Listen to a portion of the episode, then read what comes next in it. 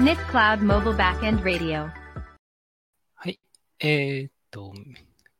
消し忘れましたね。はい。皆さんお疲れ様です。えー夕方の5時になりました。NCMB ラジオの今日は44回目ですね。えーやっていきたいと思います。えー MC はですね、いつもおなじみの、えーあ NCMB エヴァンジェリストのアツシの方が、えー担当をしていきます。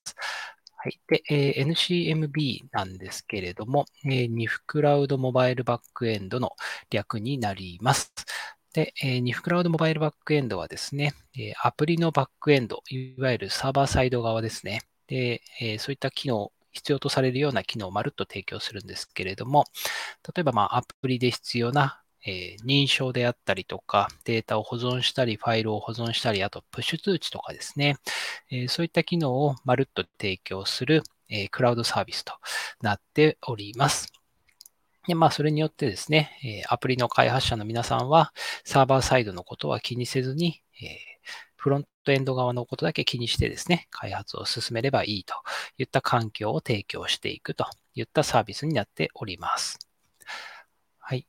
で、えー、ニフクラウドモバイルバックエンドは Twitter のアカウントがありまして、えー、ニフクラウドアンダースコア MB ですね。で、えー Facebook は、えーアンダースコアがないニフクラウド MB っていうのでやっておりますので、えーぜひフォローいただければ嬉しいですと。はい。で、えこのニフクラウドモバイルバックエンドラジオですね。略して NCMB ラジオなんですけれども、え、我々がですね、アプリ開発者に対してですね、まあ、サービスを提供しているということもありますので、えーそのアプリ界隈のニュースであったりとか、えー最近の出来事とかをピックアップしてお届けしていったりとかですね。あとは、まあ、ニフクラウドモバイルバックエンド自体のアップデート情報などもですね、お届けしていくといったそんな、えーネットラジオになっております。えー毎週夕方の、毎週火火曜日夕方の5時ですね、えやっております。はい。そんなところでですね、えまず最初はですね、え最近のアプリ界隈のニュースというのをですね、いくつかご紹介していこうと思うんですけれども、えー今日はですね、まず、えー iOS15.4、まあ、iPadOS であれば、まあ、同じ15.4なんですけれども、えーアップデートされましたかね。えーまあ、あの、一番注目されている機能は、マスクをつけたまま、えーロック解除ができるっていう機能だと思うんですけれども、えーそんな iOS15.4 ですね。えその中で、えっと、こちらは Apple チャンネルさんかな。えーそちらのブログ記事からですね、えーメモアプリがテキストフロムカメラに対応し、英語などのテキストをカメラから瞬時に入力することができるようになったというのが、えー書かれております。で、えこれはですね、え写真の中にある文章を検出して、編集可能なテキストとしてコピーペーストができるテキスト認識、いわゆるライブテキスト機能ですね。えそれが、えーこのメモアプリ、標準のメモアプリの方も対応したということになっております。で、えそれを使ってですね、えカメラでテキスト認識表示、テキストフロムカメラも、え一部の言語で利用できるようになっていると。で、これ多分、日本語は使えないですよね。もともとライブテキストも日本語使えないと思うんですけれども、えー確か英語、中国語とかは使えたのかな。で、えーメモ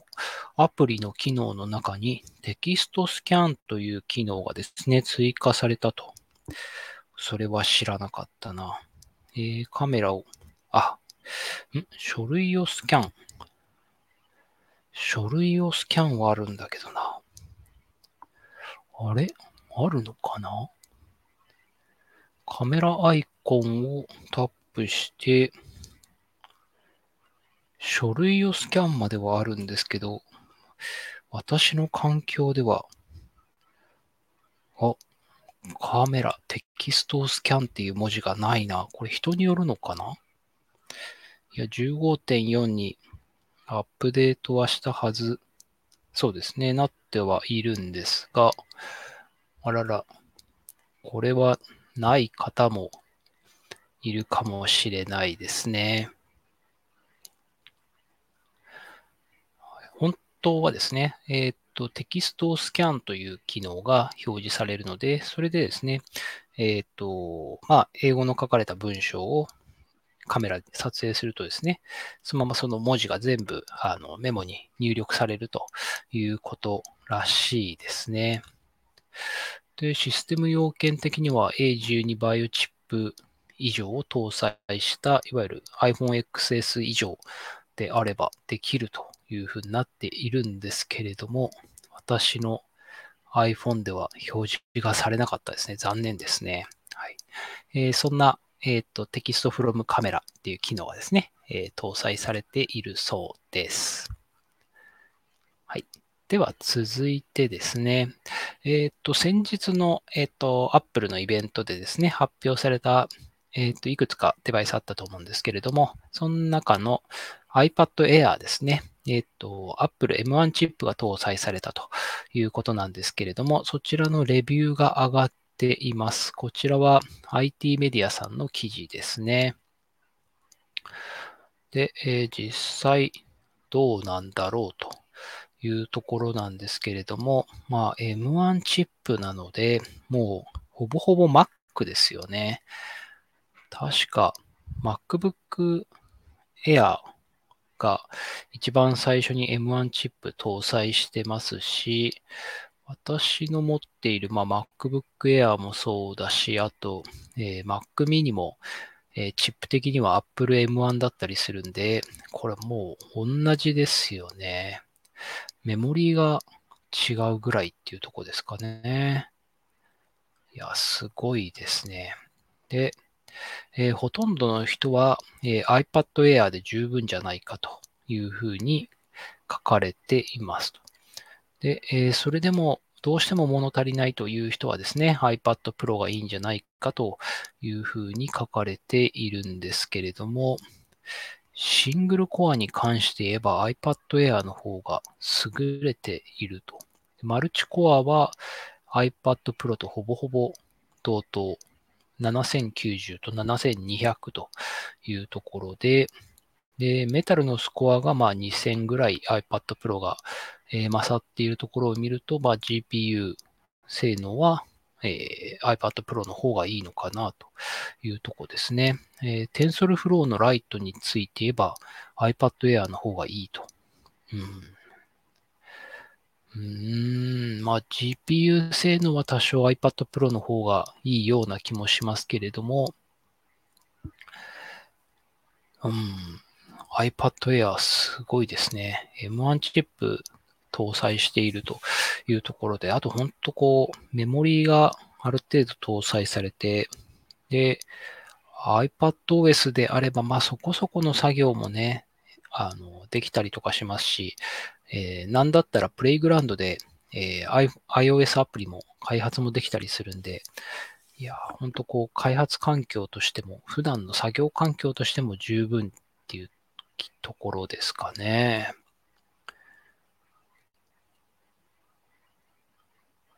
で、えっ、ー、と、iPad Air は充電や外部機器の接続では最大転送速度が 10GB の USB 3.1、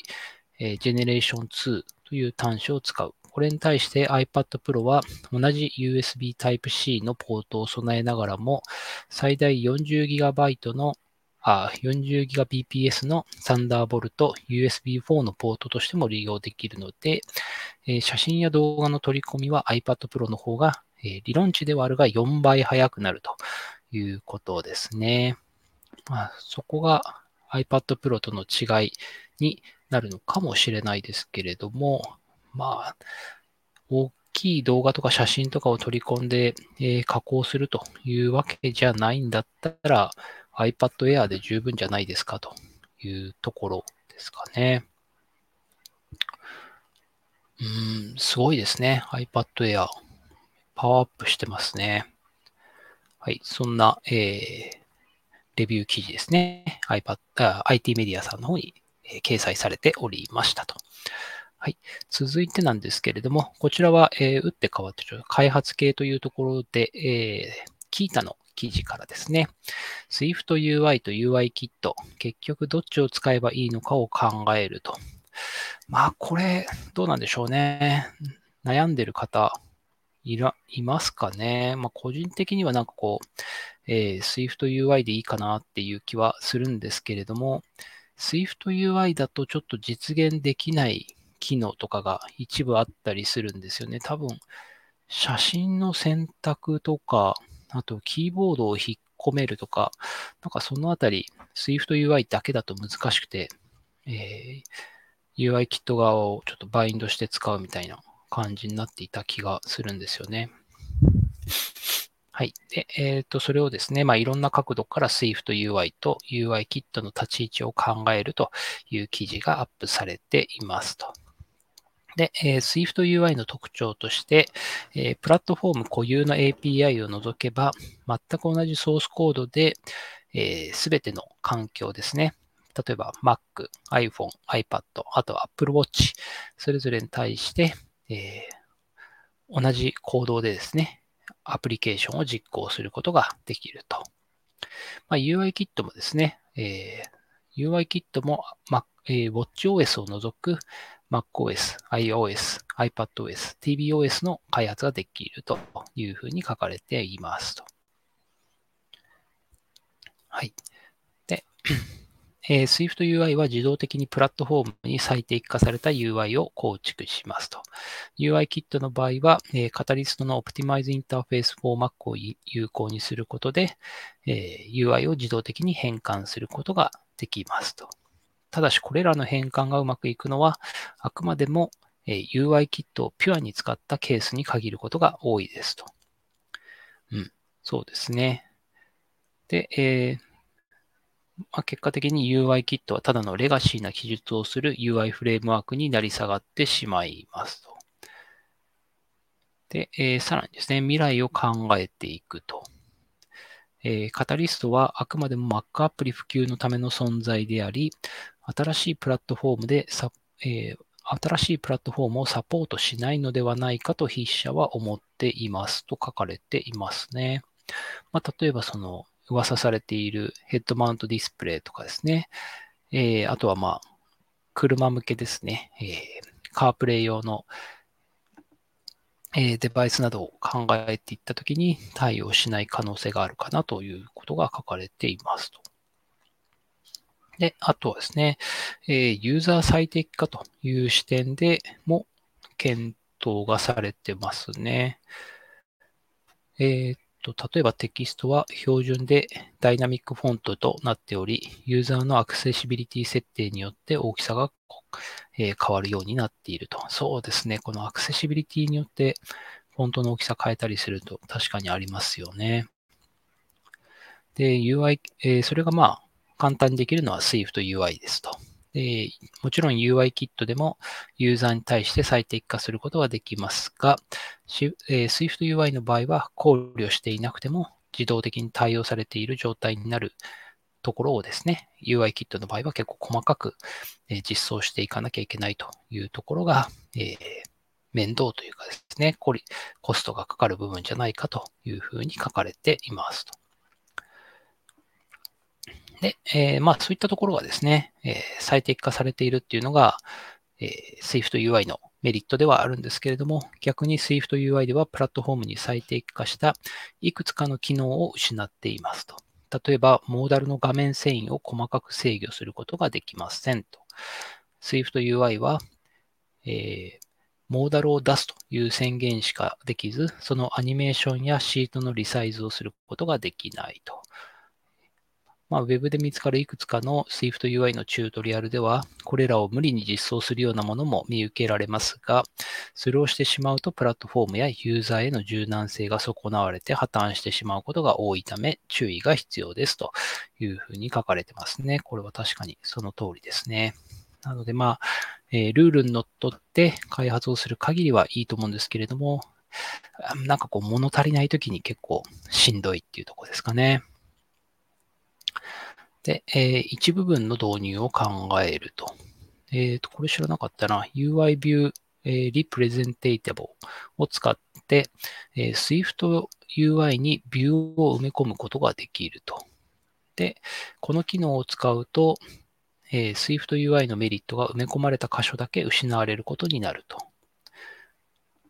これも非常にコストが高いので、えー、UI View Representable を使うのであれば、アプリに1、2個が限界ではないかなと思いますというふうに書かれてますね。はい。であとは、開発チームの構造から考える場合、えー、SwiftUI の場合は、SwiftUI で何ができて何ができないかということをですね、えー、デザイナーやプランナー、HR などと、え、繰り返して進めることになりますと。えここでのコツは、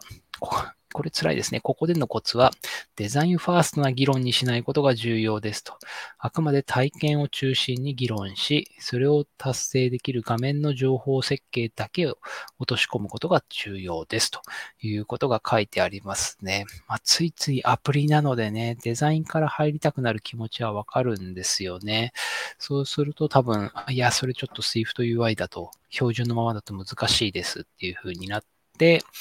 で、じゃあ、えー、それを強引にですね、えー、なんとかこう解決しようとして、コード量が増えてしまうとですね、Swift UI の良さっていうのが消えていってしまうというところですかね。うん、なかなか難しい問題かなと思いますね。はい。では、続いてですね、えっ、と、こちらで、えー、続いて、Android の話ですね。えー、3月の17日に Android 13の Developer Preview 2というのがですね、リリースされました。で、えー、いくつかですね、えー、っと、まあ、あの、機能が追加されているんですけれども、これはギガ人さんの記事の中でですね、えー、っと、発表されて、発表というか、えー、ピックアップされているものですね。例えば、えっ、ー、と、バッテリーを消費しすぎるアプリに関するシステム通知と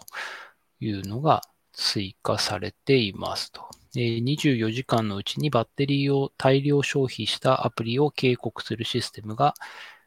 実装されましたと。で、さらに通知パネルにミュージックの追加がされていると。えっ、ー、と、このタブでは再生している楽曲のカバーアートがバックグラウンドに表示できるほか、えー、再生、前、次の曲を再生、シークバーなどの各種操作もできるようになっていると。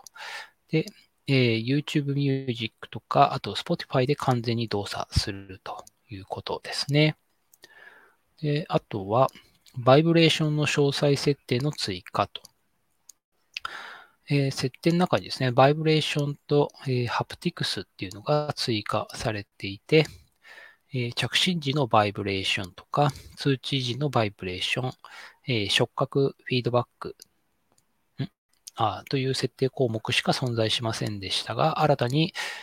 えまず最初はバイブレーションのみを実行し、そこから着信音が徐々に大きくなるようにするという項目や、えアラーム時のバイブレーション、メディア再生時のバイブレーションなどの項目が追加されたということですね。えバイブレーションのパターンがさらに追加されたということですね。あとは、えっ、ー、と、タブレットや大画面スマホ版向けのアプリドロワーの追加と。で、えー、これはですね、えっ、と、画面の下のところに、なんでしょうね、起動してるアプリなのかな？それとも、えー、よく使っているアプリなのかちょっとわかりづらいですけれども、えー、アプリ一覧を呼び出すための、えー、アイコンというのがですね、追加されたというふうに書かれています。であとは、音声入力が Pixel 5シリーズにも実装されると。で、マルチユーザーの、マルチユーザー機能の UI 改良。Android では家族や友達とデバイスを共有することを念頭に置いたマルチユーザー機能がサポートされていますと。で新たにカラー、アイコンカラーが選択できるようになり、えー、まあ自分ということがですね、選択しやすくなったということですね。あこんなのがあるんですね。マルチユーザー機能。まあ、子供にちょっと使わせるときにやるっていうのはまあなんかわからないでもないですけれども、友達と共有することってあるんですかね？あるのかな？なんかちょっと想像つかないですけれども、あまりこうなんかスマホって本当こう、プライバシーが、えー、たくさん入っているので、まあそうですね。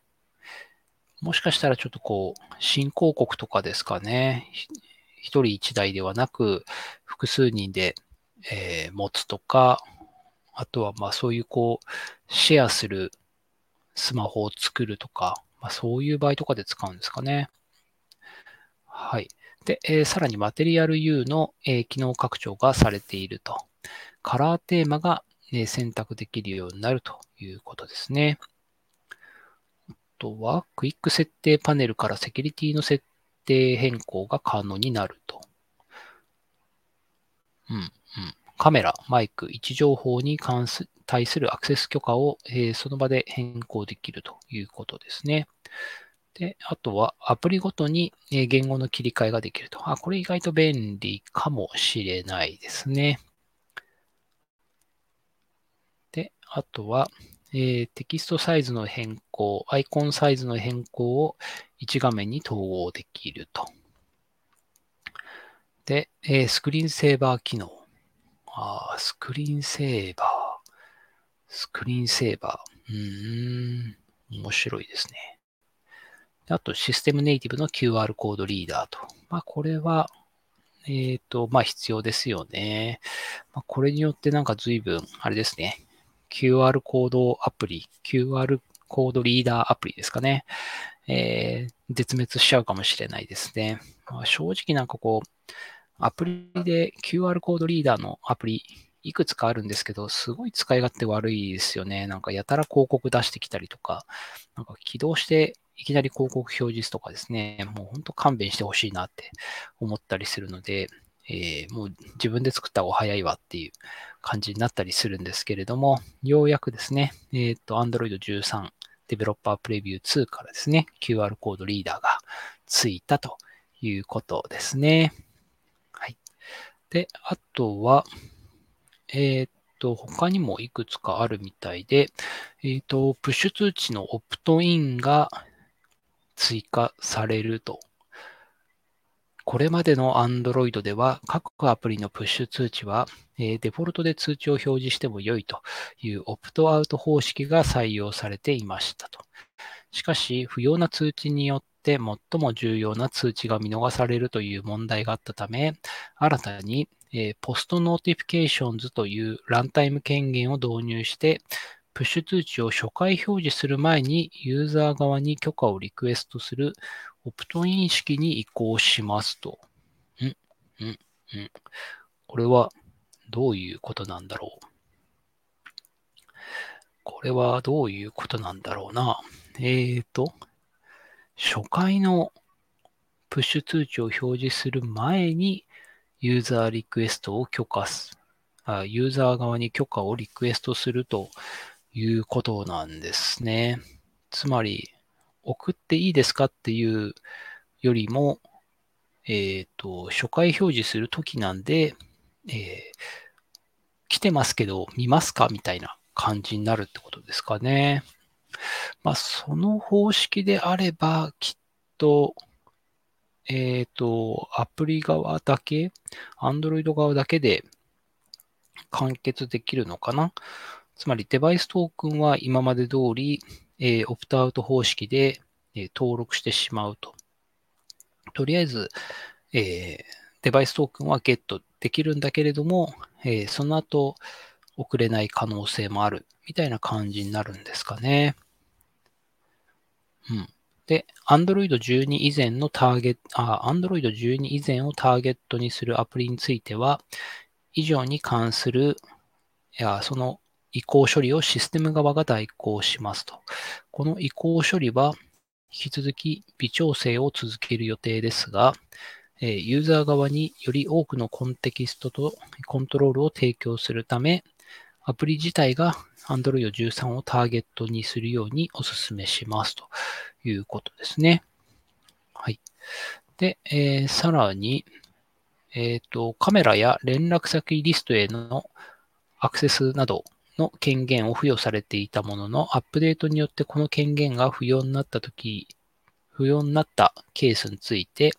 これまで付与されていた権限をダウングレードしてユーザーのプライバシーに配慮できる、えー、Revoke on Permissions on Kill という新 API が実装されましたと。